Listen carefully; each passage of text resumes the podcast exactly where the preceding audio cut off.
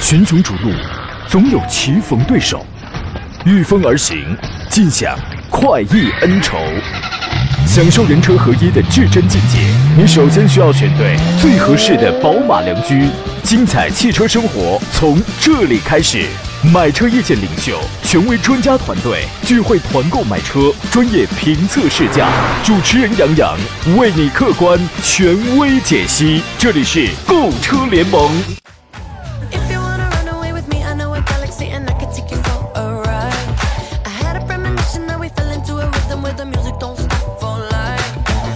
来，诸位，欢迎在阳光明媚的周一上午时分如约收听山东交广此刻开始全省直播的专业汽车节目《购车联盟》，我是杨洋，在这当中向全省的听众啊发出问候。之所以今天阳光明媚，很大的一部分原因是因为今天是三八国际妇女节，他们讲说这样说话能够加分是吧？吉祥话咱们就得多来点啊！今天呢，是我们所有敬爱的、亲爱的、疼爱的、挚爱的女神们的节日，分不同年龄段啊。我祝福所有的女性朋友青春永驻、笑口常开、身体健康、家庭幸福啊！呃，当然呢，我觉得这个幸福啊、青春呐、年轻啊、开心啊，其实不只是不只是应当在这一天里。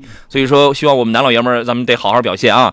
今天节目呢，用来解答各位在选车买车这个方向上可能会遇到一些问题啊。节目直播热线呢是零五三幺八二九二六零六零或零五三幺八二九二七零七零。选车拿不定主意了，欢迎跟我们来探讨。还有一些网络互动方式，第一呢，您可以通过山东交通广播的微信公众号来收听、来收看我们此刻的音频与视频的双直播，可以发送问题，可以参与互动。第二呢，可以通过杨洋侃车的微信公众号，现在还有节目以外的时间都可以联络我，给他发送进群两个字呢，可以加入到我的这个粉丝群当中来。第三，在短视频平台抖音也好，快手也好，您都可以搜索“杨洋侃车”，有任何的问题，找一条最新的视频评论留言给我就可以了。新浪微博是山东交广杨洋侃车，回听绿色版无广告节目，欢迎在喜马拉雅平台搜索“杨洋侃车”，关注、收藏、收听就可以了啊。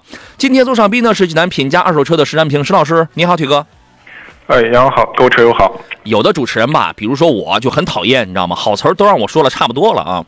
接下来该你了，对呀、我刚才就说说这个事情呢，好多全让你说了，我怎么说呀？你看 就讨厌了，你能怎么地是吧？对，您说点什么就是羡慕各位你这个美女啊，今天有节日过是吧？男士好像有有有点惨是吧？今天，哎哎，不能这样以为，就是啊女性不能说实话嗯对嗯女性同胞的节日也是我们的节日，你觉得呢？这样说是可以加分的，呃，好好，杨说的非常好啊，是吧？那么此情此景下，你对于我们广大的女同胞有什么想要说的吗？想要表示的吗嗯？？这个这个新年伊始吧，我觉得大家还是要有一个好的心情啊，祝他们新年快乐啊！新年快乐，嗯。呃，好的，好的一个好的心情，好的身体，我觉得特别是春天嘛，我觉得大家还是要有活力充沛啊，比较好啊，确实很重要。嗯嗯，心情很重要。俗话说“面由心生”啊，要祝愿所有女同胞，首先你得是心情好，继而容光焕发，是吧？今天早晨我见了我们办公室的阿毛，因为我跟他关系比较好啊，所以我说话可能也不太注意，我就赞美他，我很赞美他。我我说阿毛，我说你别看你平时啊皮肤黑暗淡无光。你看，你今天化了妆之后还白了不少啊！然后呢，他拼命的说他没有化妆，当时的这个气氛呢，确实有点根儿杆儿，你知道吗？我们给诸位留出酝酿问题的时间来，先说几个事儿。第一个，我听说起亚的智跑呢，最近降价降的挺挺厉害，官降就已经到了八万九千九了。如今在售的是二零一九款的车型啊，据说呢，两点零的手动时尚版原价是十一万九千九，据说现在官降是到了八点九九，啊，当当然各个终端的这个价格可能会稍有不同啊。降价之后的这个八九九的这个价格，你会发现它确实比有一些国产品牌还要便宜，再加上它合资的身份啊、颜值啊、尺寸也都不错，我觉得对于一些年轻的消费者而言，可能会是一种诱惑啊。您对于这个车的评价是什么呢？嗯，像是这几年，基本上我觉得这个韩系车吧，可能整体这个市场这个销量表现一般，特别是销量还萎缩比较大啊，嗯所以基本上大家还是以这个这种价格换市场这样的策略啊。以其实价换市，对对，其实以前包括四 S 店终端这个这个优惠力度也比较大，现在嗯可能只是官降以后，我觉得可能把四 S 店之前给消费者这个所谓的让利啊，直接就已经以官降官降的形式啊来呈现出来。但是我觉得可能是，呃，如果在四 S 店层面的话，我觉得可能这种优惠力度可能短期内会没那么大，是吧？啊，嗯这种情况。但是有时候我觉得，你真的啊，你降价未必能换来好的一个销量。嗯，哎呀，就有的时候吧，我们都希望原来很贵的东西，请请大家自己对号入座啊。原来很贵的品牌，很贵的东西，降了价之后，哎呀，太好了，太好了！我这个月月收入不到一千块钱的人，终于可以购上这样的豪华品牌了。当然你当然大家也可以算算，我月收入不到一千块钱，我得攒了几十年我才能够到一个豪华品牌，是吧？但是呢，在有些人的眼里就觉得它降着降着它就不值钱了，所以呢，它是个双刃剑，它是个双刃剑。但是对于这个韩系车来讲，我。说这话不是指韩系车，我说的是豪华品牌啊。当然，对于呃这个韩国车来讲的话，它必须要压缩市场，以家换市，跟国产车来进行 PK 嘛。大家知道这个事儿就可以了。智跑这个车呢，我觉得中规中矩，还是有一些时尚的，有一些年轻的一些因素在这里头，而且比较实用啊。不到四米五的车长，两米六四的这种轴距是一个标准动作，是吧？两点零升的和一点四 T 的发动机，我建议你买一个，不要买那个七档的干式双离合的一点四 T，我建议你买个二点零升的，无论是手动还是六档的手自一体，这个车没有什么。很高明、很先进的地方，特别老套。但是，好吧，我们就花了九万、十万块钱，我们就你，那你还看不上国产车，那你只能是瞄着这个韩国车去了。那只能是这样，它符合一部分消费者特定的这种口味啊。呃，葡萄酒说，特别的日子里，祝杨老师节日快乐。你好，谢谢啊。李军说，祝女司机们节日快乐，安全出行。哎，对。我还要说一个事儿，这事儿呢没有不公平，没有有色眼镜，没有歧视。我就觉得在今天这样一个特殊的日子里，大家开车在路上，应该格外的比平时更加注重的对女司机的谦让、文明礼让。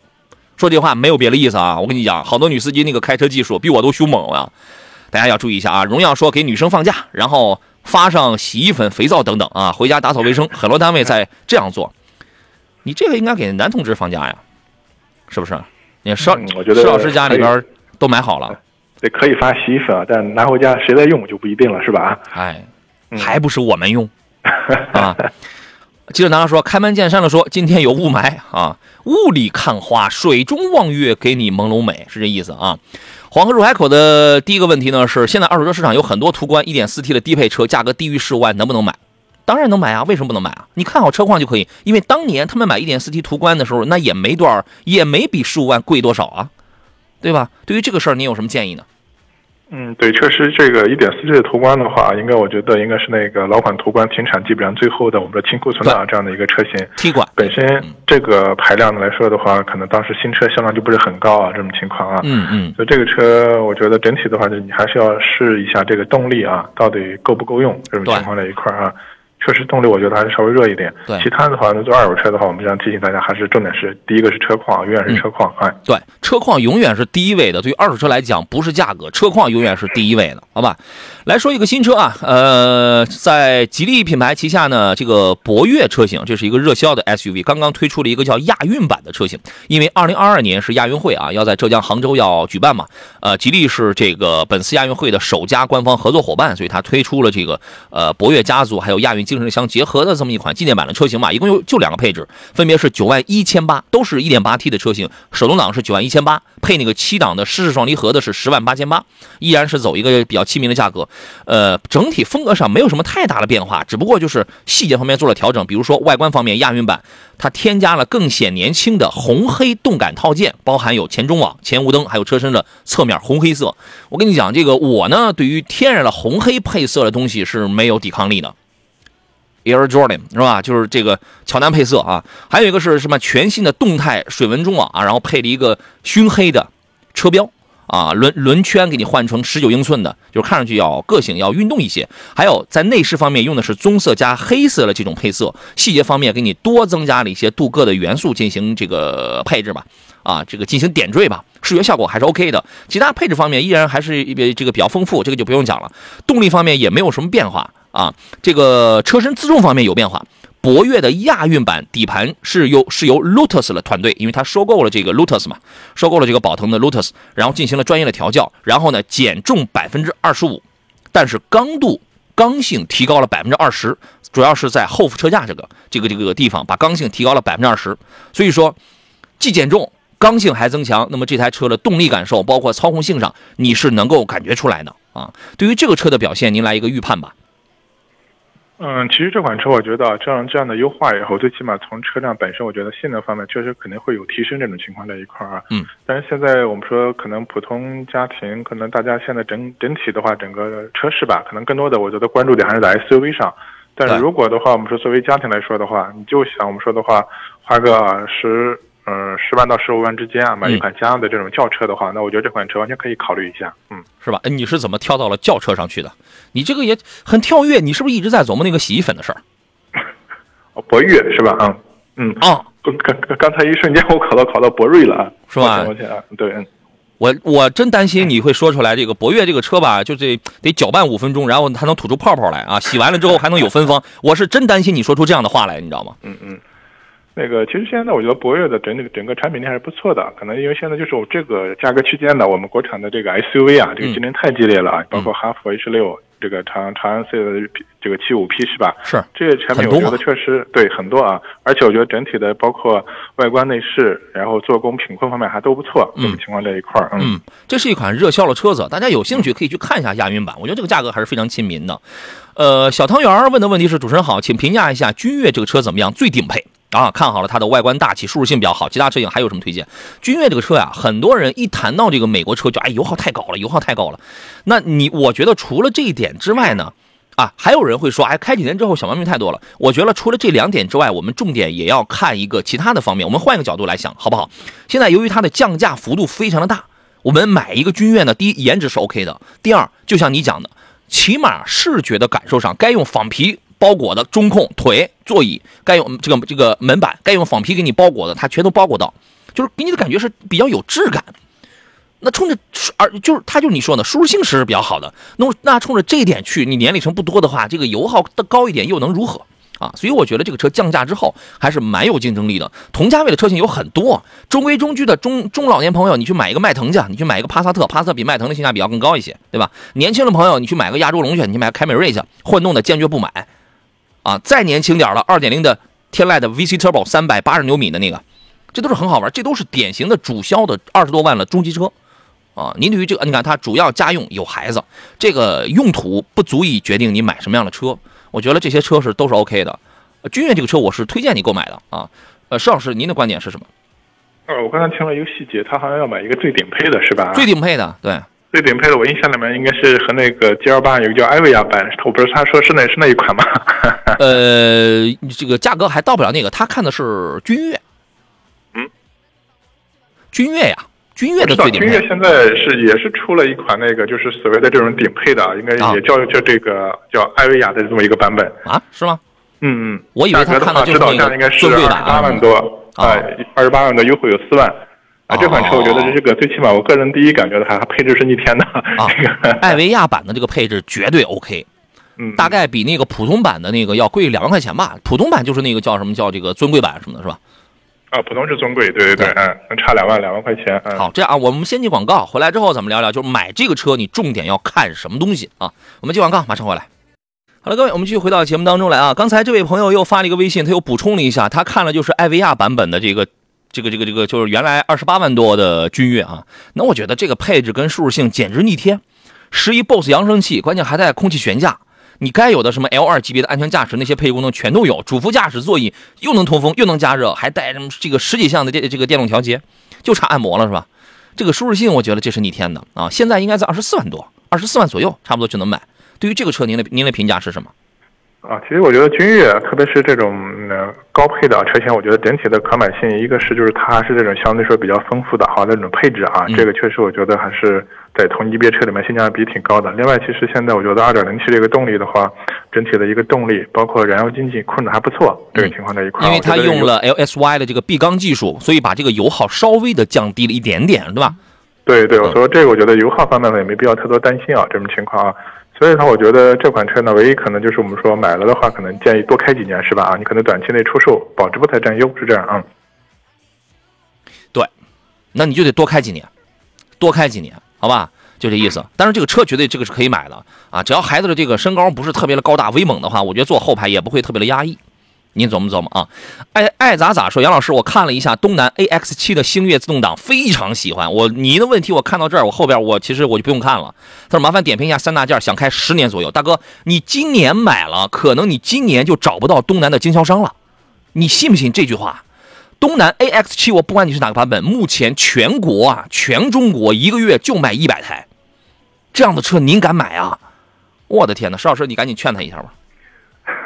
全国就卖一百台，一点不夸张。这个有时候我们可能说很多的话，就架不住他个人喜欢这种情况在一块儿啊。但是我觉得这个车的话，对我们现在大本家来说，还算是一个比较大件啊，可能费用会比较高的这么一个一个产一个商品啊。所以这个大家还要考虑理性一点，你要考虑后期的我们说的一个啊维修养护使用成本这个啊。对，这这还是要考虑一下的这个情况。确实，我现在东南很多这种车车车型啊，我觉得确实面临的问题还比较多。嗯，对，所以说你现在你可以不考虑说我开十年，我不在乎保 保值率怎么样，大哥，那你在乎售后吧？你上哪儿修去呀？电都没了，那你上哪儿修去啊？你现在不要再迷信三菱哇什么我航天三菱 C C 九五发动机了，我这一点五 T 有多牛多牛，不需要。小排量的三菱发动机，现在国产的一点五 T 的发动机造的可以一样，跟它不相上下，甚至比它更牛。所以不要再别不要迷信这个宏更加宏观一点，跳的这个站的高度要高一点。这个车现在不值得买，你一定要听我的。你如果买的话，你后头这个车。呃，我我这样跟你讲啊，我先不管这个星越版，原来东南 AX 七，呃，这个这个这个这个 DX 七投诉最多的是发动机异响、发动机漏油、变速箱漏油，这是大问题，其他的还有很多的小问题。我现在这个车，第一你要是非常喜欢，第二这个车非常便宜，你比如说给你个半价，原价十三万多，我现在我我就给你个半价，你倒是也能买。您自己先找好地儿，先安排好地儿，该修该保养的，对吧？你先这个这个提前扫一扫。不然的话，你听我的，这个车别买，好吧？我们来接通热线了，等候的齐先生他的这个买车提问。其实我在节目当中，我很少去说这个车千千万别买，千万别买，啊，我很少说这样的话。对于 DX 七这样的车，您自个儿琢磨，我说这话到底是事出有因，还是因为它真的，我就担心你，它全国一百台的这个销量，我担心你的这个后期有问题，你自个儿选择，好吧？我们来接通热线上等候的齐先生他的这个买车提问啊，你好，哎，你好，你好，齐先生，欢迎您。杨光老师和石小平老师。哎你好，您请讲你。好，嗯，那个那个那个呃，我想给孩子去年那个参加工作啊，他那个呃想买想买一辆手一辆车，嗯，呃，十万出头的 SUV，我看那个那个捷达那个 VS 七，嗯，哎那个，您呃，您您昨天是不是发过微信啊？对对对，发过微啊信对，，我昨天节目上我还给您还这个说了这个问题，这个这个车是你的眼光吧？不是孩子的眼光吧？对对对，是我的眼光。那你看，你为什么不让孩子挑呀？你这个车也太老派了，关键一点那么四米七的这个车，弄个一点四 T 的那个小排量，孩子去看过这个这个车吗？他开过吗？嗯，还没开过，还没试驾。啊，我昨天我对你这个车投了个反对票啊，你今天你先听听石老师的意见，他没准他是赞成你的。啊，那就是意思是十万出头的那个 SUV，呃，合资的那，还有是克洛克那还那那款车，嗯，你快选吗？你先你就是你其实是你是想要个大的是吧？对对对，啊，你你那个捷达 VS 七就剩个大了，来，你听听，你先听，你先听听石老师的意见。啊，首先的话，这个捷达的话，现在我们来说的，它也算是一个怎么说呢，叫合资自主品牌是吧？哎，合资外衣下的纯自主品牌。对对，嗯，呃，这款车的可能优势的话，我觉得可能大家还是知道老老是讲这个捷达这个这个这个这个名字是吧？但哎是整体车的话，我觉得产品的话啊、一般，一般呢主要是表现几个方面啊。另嗯外这款车我觉得整体的话，可能确实我觉得最大问题还是动力啊，这个嗯就是一点四 T 这个动力配这么大一个车身啊。另外整车我觉得做工材质方面的话，也算是不是说在同类的话不是特别突出，也算是一般吧啊嗯这种情况啊。另外它我刚才说的第二款那个科洛克是吧啊？哎，斯柯达科洛克，呃，那是一款小型小型的啊，小型的 SUV。这两款车我觉得可能就是对比还比较鲜明啊，这种情况啊。如果是十万左右，目前来选 SUV 的话，其实我觉得可能我们相对说自自主品牌的就更主流的，其实前面开始节目一样都说了，你包括像这个呃这个博越是吧啊，就吉利的博越，另外的话像这个长长安的 ZS 七五，然后包括我们先长城的对哈哈弗 H 六，Sorry，我我就可能嗯，sorry，我先打断你一下，我们先问一下这位齐先生，就是孩子或者是您更加倾向于是买一个合资品牌，还是还是呃可以买国产车？最好是合资品牌，最好是合资品牌。OK，那我们尊重他的意见，我们就朝着这个方向上，预算控制在十二三，是吧？啊，对对对，好，那有那么几个选项，来，那个石老师，呃，这个价格区间的话，如果买合资品牌的话，如果说买这个个头稍微大点，我们说紧凑型的话，可能也就是韩系。啊，韩系。啊，有有韩国车，刚才我们刚说了这个爱叉三五是吧？智跑，智跑。X 三五是吧？对你记住这两个牌子啊，差不多这个级别的。两点零嗯升的啊，对。呃，另外的话，可能只能买一相对说一些小型的啊，小的小型的这样的 SUV，嗯，对呃，斯柯达的克洛克这个可以，你看啊，斯柯达克洛克跟捷达 VS 七呢，全部都是一点四 T 一百五十马力的二幺幺的发动机，但为什么两个车的油耗 VS 七会更高呢？第一，变速箱不行，六速手自一体变速箱确实没有七档的双离合省油。第二一个，这个车身自重比较的大，所以呢，我的建议是这样啊，这个而且第三一个 VS 七的有一个，它有两个最大的痛点是在哪儿？我跟你说，第一，做做工挺廉价，嗯，第二，VS 五在五在 CNCAP 五星批发部，老百姓开玩笑叫五在叫五星批发部里才只能碰出一个四星的安全成绩，所以我对于这个品牌的这个安全系数我是比较担忧的。你而且它也不是个合资品牌啊，它也它也它也不是个合资品牌啊，对吧？它就是个国产车。然后呢，你如果真要瞄合资品牌的话，克鲁克可以啊，这个小车可以，它就是小一点嘛。然后呢，还有一个本本田一点五升的什么 XRV 啊、缤智啊，你十三万多、十三、十四万，你买个两点零升的日产的逍客，这这个都可以啊。呃，杨老师，我如果嗯如果再再再升一级吧，就是那个皓影可以加吧，本田那个皓影。那你就得添不少钱了。皓影、CRV，你这个咱们就得添到十六七万了，你才能买一个比较舒适、比较好的配置。啊，你先再添五万块，对吧？嗯，那个什么，哎，对对对，有有。我觉得还是让以就是参考一下我们的建议，然后让孩子去看一下，是吧？行，好嘞好嘞，真要不行的话，就孩子看看你这个国产车也可以。哎，我个人觉得这个确实不怎么样。好吧，啊，行，好嘞好嘞，谢谢谢谢啊。哎哎，那个我们有听众呃问，他说最起码得知道这个买这个捷达这个车的是男孩还是女孩？肯定是男孩吧？男孩男孩，哎，肯定是男孩。你见过有几个女孩子开 VS 七的？好吧，好嘞，这样，那您再考虑。好嘞，再见啊，拜拜。嗯。七九说，东南的 D DX 七比劳斯莱斯还稀有啊！劳斯莱斯一年全国那都不止，就是在线量它都不止是一百台，对吧？还有孙一之说，十二万买个合资 SUV，再攒攒钱买个好买这个买个好一点的吧。就是确实有的时候会是一分钱一分货那种道理，你知道吗？啊，呃，毕竟孩子也是刚毕业嘛，你刚毕业，我们还有很多的这个愿意给他弄一个二手车来玩一玩，其实十万能买一个很好的二手车了吧？石老师。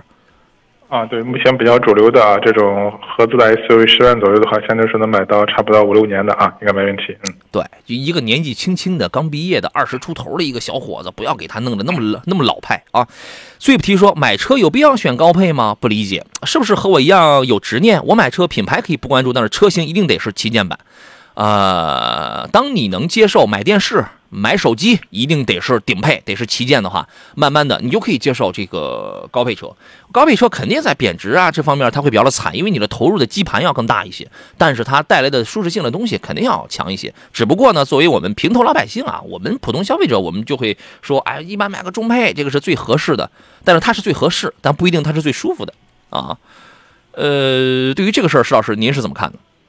嗯，对，确实是这个情况。我们我们一般说了，就是一个车型的话，它的这种顶配或者旗舰型的车型啊，主要是把这个整个产品的话，就拉高它一个档次啊，或者我们说它一个定位的啊，就我们是这种情况啊。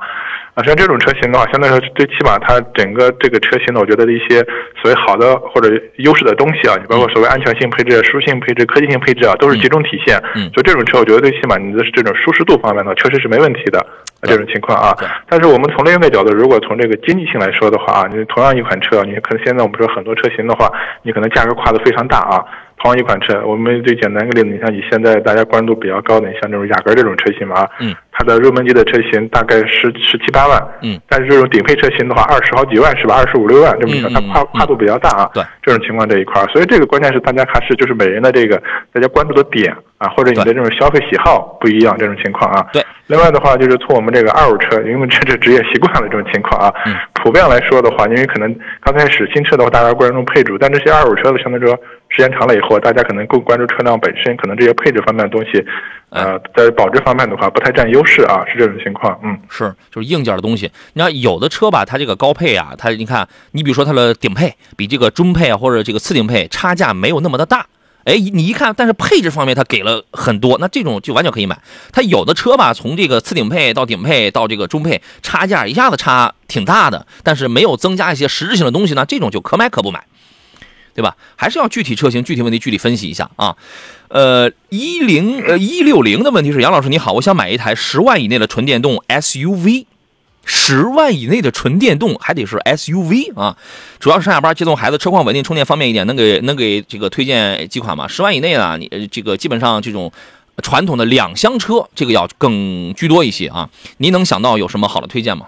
得是 SUV 这个品种，我我觉得是得买点偏门的，什么合众汽车的等等，就是那种偏门的了。嗯，呃，比亚迪旗下应该有吧？呃，比亚迪的比亚迪有，比亚迪有那个元 EV，元哎元应该有纯电的是吧？有有有原 EV，但是它呃呃比较主流吧，它是八到十三万，它就跑三百三百零五吧，反正就也就三百公里，我觉得这个是可以的呀。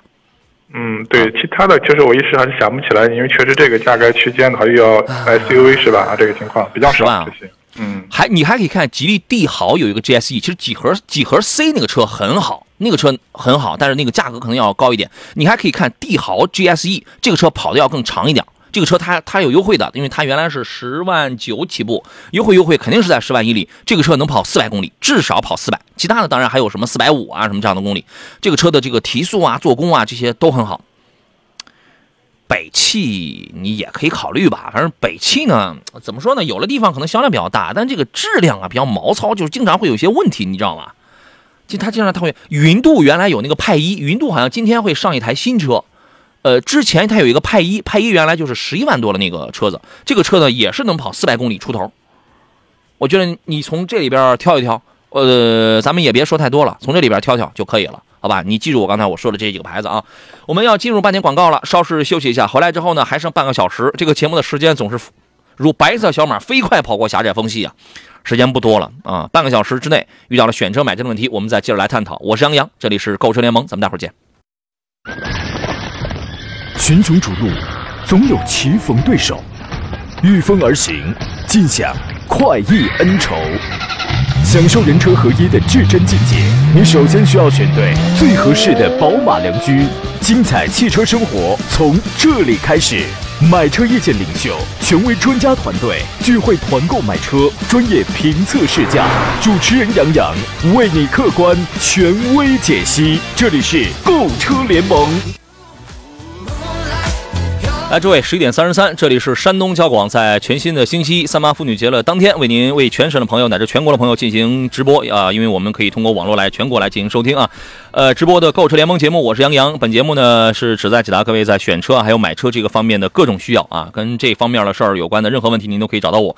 呃，我们今天开通了直播热线呢是零五三幺八二九二六零六零或八二九二七零七零。另外，您还可以有多种网络平台来找到我。山东交通广播的微信公众平台目前在进行音视频的双直播，菜单栏里你就可以找到，可以留言。参与发送问题。另外呢，节目内外都可以通过杨洋侃车的微信公众号以及杨洋侃车的抖音号、快手号和我联系。同时，新浪微博山东交广杨洋侃车回听绿色版无广告节目，在喜马拉雅搜索杨洋侃车都可以啊。呃，一一般来讲，这找我的方式是全频道最多的啊。这个我们先说一个事儿，上周呢我们说了这个新款的斯巴鲁的 Outback，新款的傲虎啊刚刚上市了。上周咱们对它也展开了一个分析，呃，售价区间呢指导价是三十一万两千八到三十三万零八啊。那么这个车呢，我觉得还是很有能力，而且很有这个腔调的。今天呢，我们现场利用一点时间连线一下济南世通斯巴鲁 4S 店的销售总监邱旭邱总啊，你好，邱总。哎，你好，杨洋。欢迎您啊！咱们说一说这个新款的傲虎，好不好？它这个刚刚上市，之前我们节目也分析过了。现在这个实车已经到店了吗？呃，现在还没有，目哦前我们是在预售阶段。还在预售阶段是吧？这个得怎么个交钱法？呃，现在厂家出了一个挺好的政策，就是啊现在如果说交认筹金的话，我们是能享受到厂家的一个抽奖，有有机会能获取这个海南的一个油，然后还有那啊个定制的行李箱。是吧？可以啊。呃，你给我们简单介绍一下新款车型它有哪些提升跟变化呢？嗯，新款车型其实是我们整个这个车型的完成了一次大换代的大换代的一个车型的改变，变化点还是挺多的。嗯，就这款是第六代傲虎，新一代的傲虎。嗯，其实变化最大的应该是我们整车的这个 SGP 平台的一个一个一个平台的一个更改，就是整个车系我们现在除了嗯平台化，包括对 XV 都是基于这个平台打造的新款车型。嗯，这个这个平台有什么优点？它有什么好处呢？嗯，其实其实最直观的应该是讲整车的刚性提升了百分之六十以上，这个数字嗯还是比较、比较那个什么的。这个比例很大啊。对对，这个比例很大，然后用料包括整车刚性、靠扭曲刚性提升都很大。哦，呃，我我了解到第一代傲虎大概是九四年的时候这个出生的，是吧？对对对，到现在为止已经是第六代了，每一代都在代哎，每一代都在不断的进化当中。现在路上跑的比较多的，实际上是第五代车型，就是一四到一九年款，对吧？对，应该是第五代、第四代都还比较多，是？吧？一般嗯买这样的消费者，他是一个什么样的这个这个这个特质或者是群体？您给推荐一下。嗯，其实这一类车主，我们分析这个客户画像，应该是一类比较注重生活格调的一类人。哎，这不就是我吗？对，是吧？还有吗还有吗呃？再就是我们，你像这种，这个比较低调，但是又嗯不失这种对生活追求的这种好的品味，嗯一般是这种这样一类人。虽然老虽然比较小众，但是很有自己的这个追求，对是吧？对对，没错没错。对这个原来的广告语叫什么叫爱玩儿，怎么着来着？懂车懂车爱车啊玩车就选斯巴鲁。懂车、爱车、玩车 是吧？我我身边确实有一些朋友啊，你比如说政府单位啊什么，就他们有自己那个圈子，他们很、他们很喜欢玩这个斯巴鲁车子啊。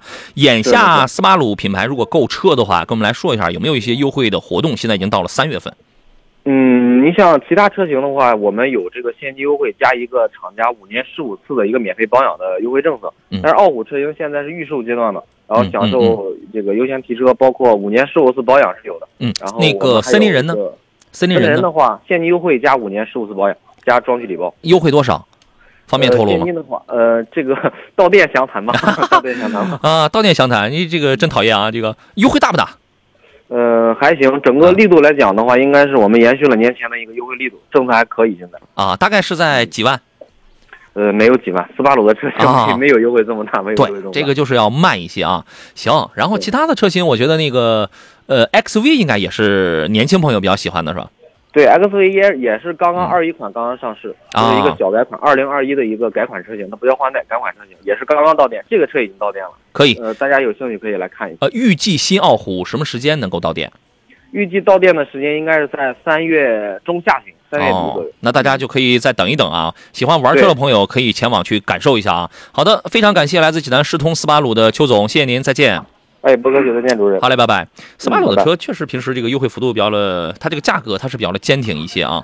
来，我们继续回到节目当中啊、来看大家，我们有一位朋友叫做 Boss Light，然后他说二十万区间斯巴鲁这个车啊，还是绝对值得选的，四驱加进口没有什么对手。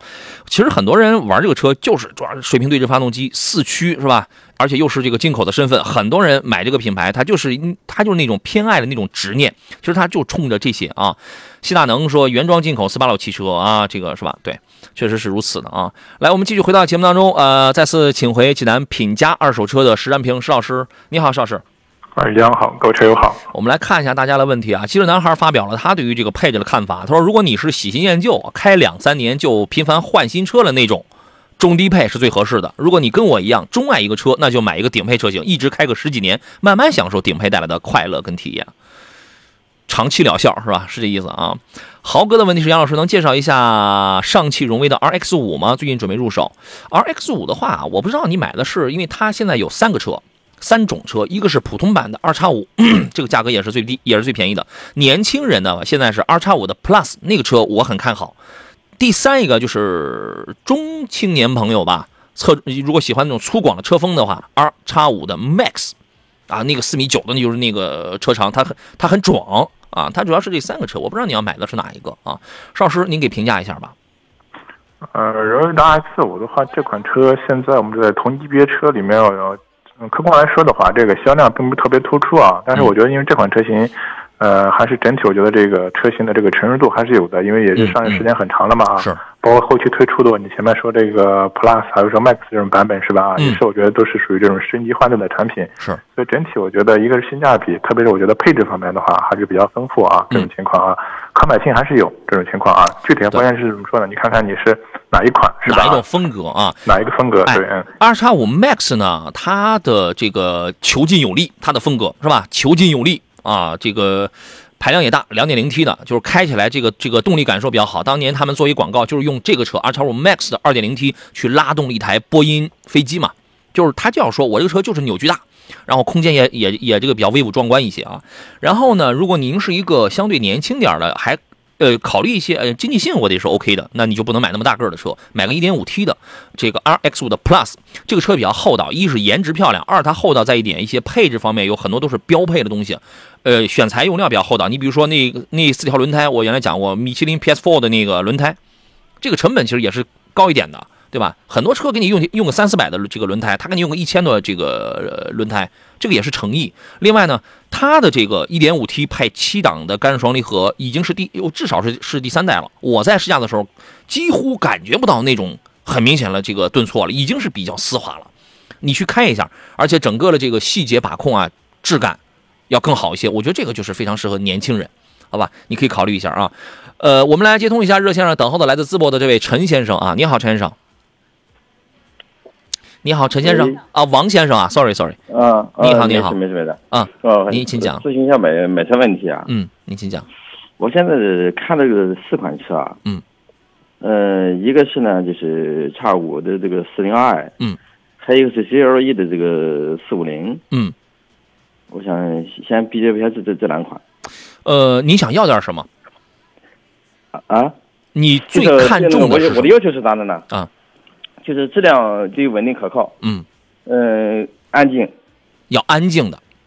对，哎这个静音必须得好。嗯，嗯没了，就这两个，呃，还有一个就是保值问题啊，保值是吧？因为嗯呃，可能五六年要要要换嘛。嗯嗯嗯嗯，是吧？主要就就是主主要就这三个点是吧？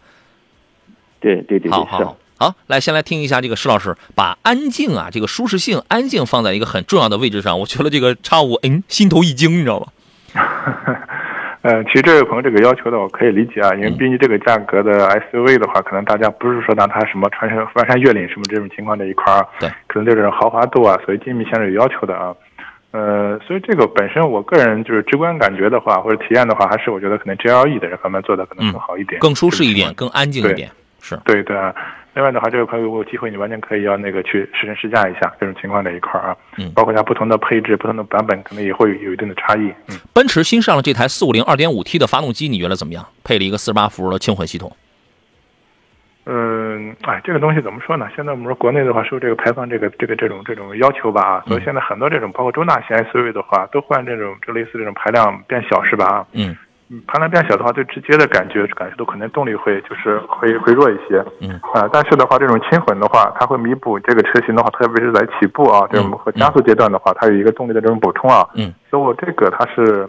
呃，所以我就举比单独的这种小排量还是要要好很多啊，所以这个我建议的话，可以去那个感受一下，它和那种我们说纯粹的大排量又不一样嗯这种情况啊，所以这个我觉得动力上应该还是相对说有保障一些，嗯。对它的这个加速啊，它不像那个 X 五的那么的快，但是呢，由于加加持了这个四十八伏这个轻混系统之后，就是整个的 GLE 四五零的它的这个静谧性跟舒适性确实要高很多，它确实要高很多啊。所以按照您的这个要求的话，建议您可以侧重一下这个。你看老款的这个叉五和 GLE 这两这两款车，哪一款车保值率更高一些？老款 GLE 的话，你看是三点零 T 的四五零还是三五零？就三三点零 T 的四五零那个。还是四五零是吧？四五零那个现在已经停产了，我不知道你还能不能买得到。我知道，因为这个新款不是刚上市嘛，咱啊可能没法就看那个二手车的保值保值率。嗯我说老款的保值率如何？这两款车比较的话，啊，参照老款的保值率的话，孰高孰低？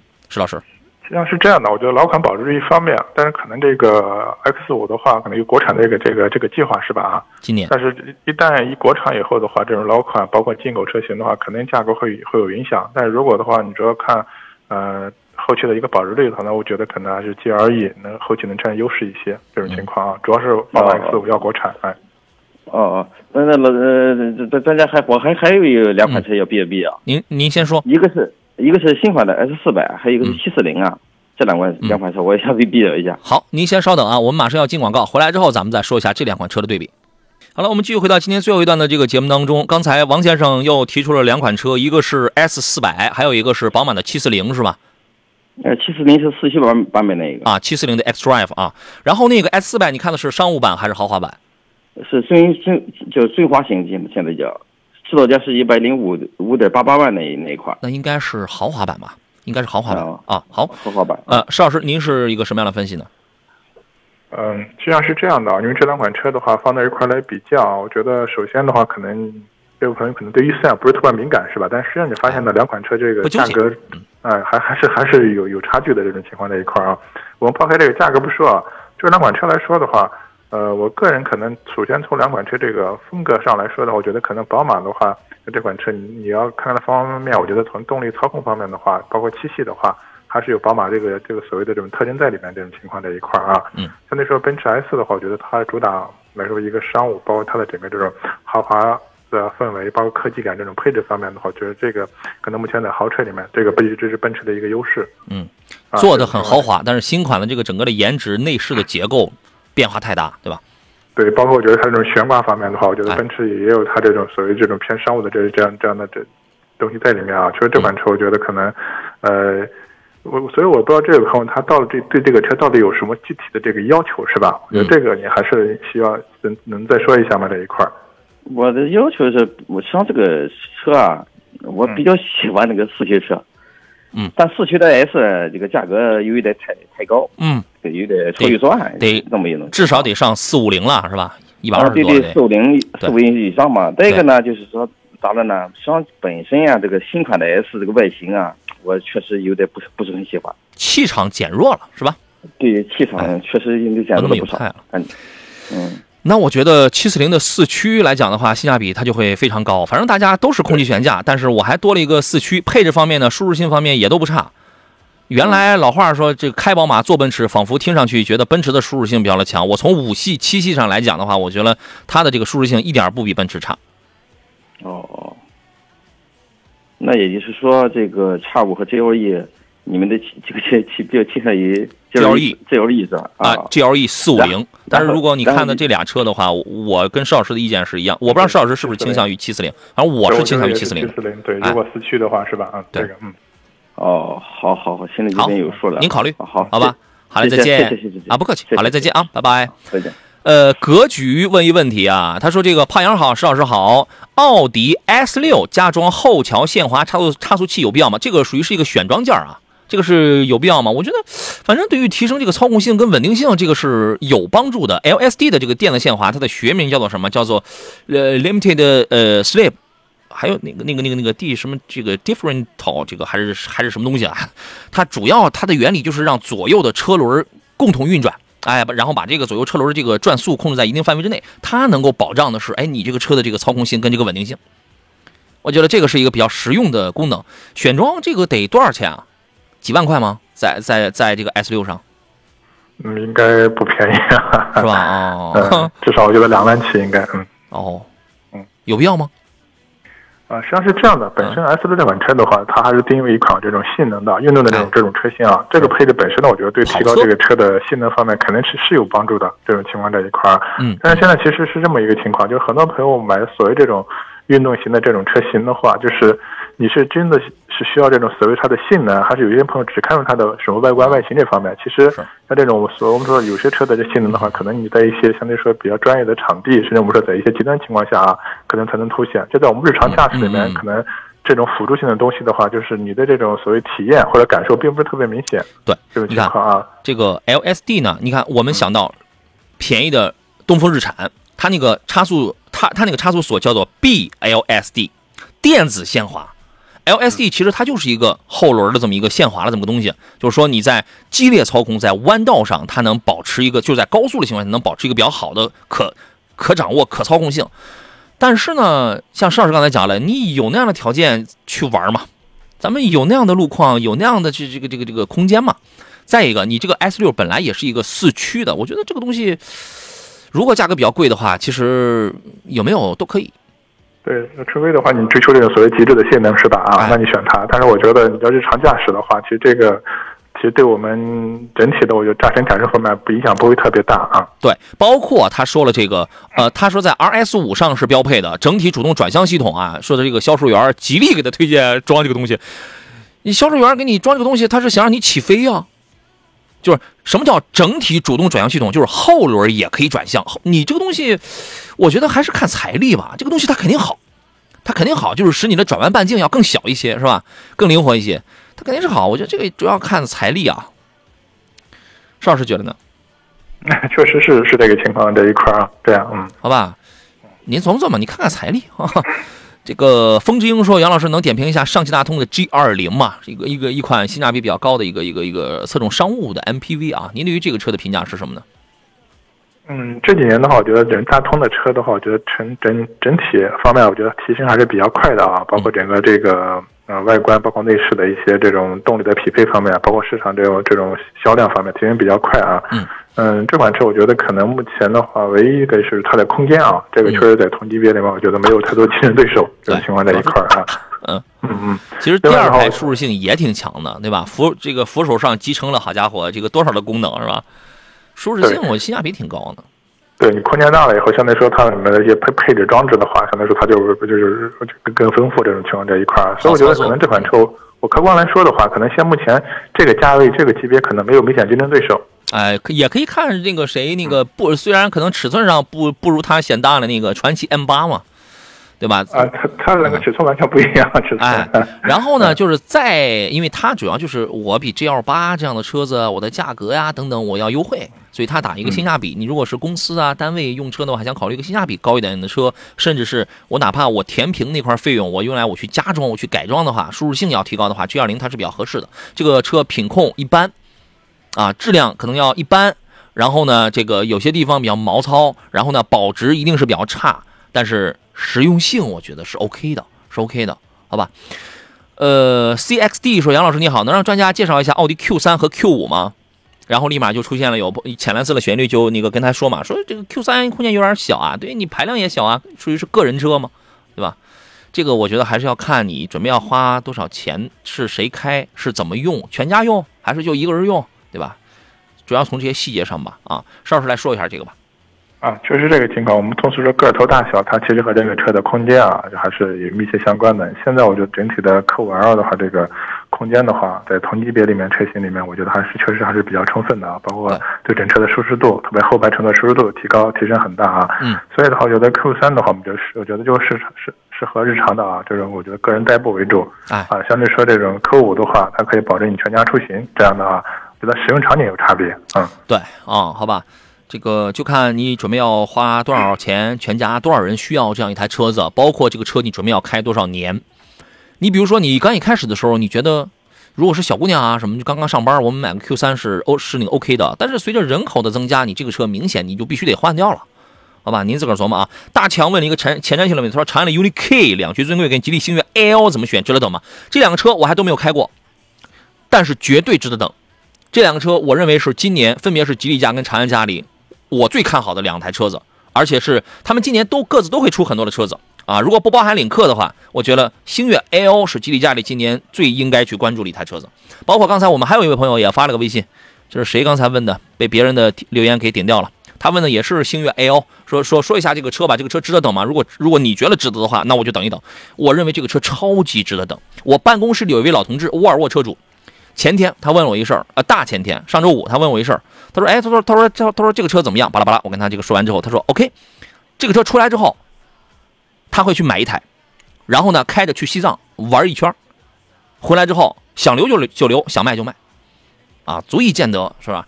这个车呢，官方之前给的预售价是十五万起，十五万我不管你买的是 T 四还是 T 五的发动机，都是来自于沃尔沃的二点零 T 的发动机，T 四配七档的湿式双离合，T 五配八 AT。爱信八 AT 肯定这个要更好一些。我预计啊，我给他的一个预判的价格应该是十四万多，十五以内，十四万多到十八万多，是这么一个下区，这么一个区间。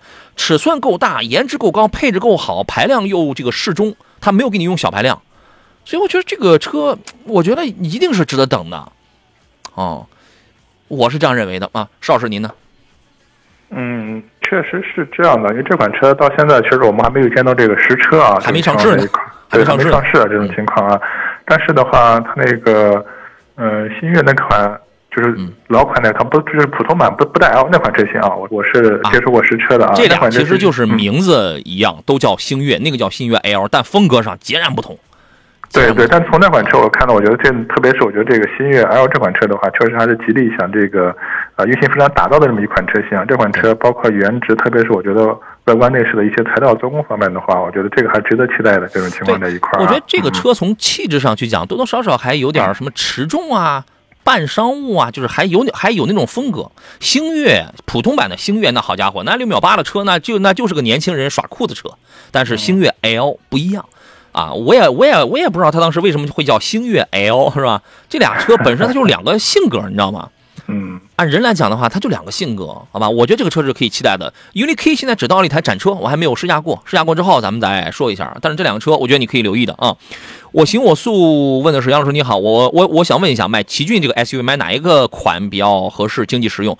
我觉得啊，奇骏我这个首先要看你的这个价格预算的问题啊。奇骏现在两驱啊、四驱啊，四驱是两点五升的嘛，然后价格现在都下探了，都比较厉害。如果让我来按配置来推荐的话，我会建议你一步到位买个两点五升的，两点五的四驱的啊。你比如说你从那个智联智联版吧。你没必要买七座了，从智联版两点五的四驱开始往上买，这个配置啊，它就会比较的舒服一些啊。而且两点零的动力确实一般般，两点五的要好一点啊。您觉得呢，邵老师？嗯，对，一个是那个看预算啊，这种情况。哎另外的话，其实我觉得两点零的话，就是性价比高，包括这两点零两驱啊，整个空间啊，然后经济性会会好一点。这种情况啊，主要看你的用途啊，你是市区代步啊，还是偶尔就像像那种，嗯，我出去玩的比较多一点这种情况啊。嗯好，李军说，沃尔沃和星越、奥迪和大众，你说大众值得等吗？就是它其实并不完全啊。我我理解你的这个观点，你觉得星越就是一个廉价版的沃尔沃，这是老百姓当中最粗放的这个理解。但是你可以换一个角度啊，它吸收了双方成立合资公司嘛，它吸收了很多的沃尔沃的东西，但是只卖你个十几万。你你如果你换一个这样的角度，你是不是它就？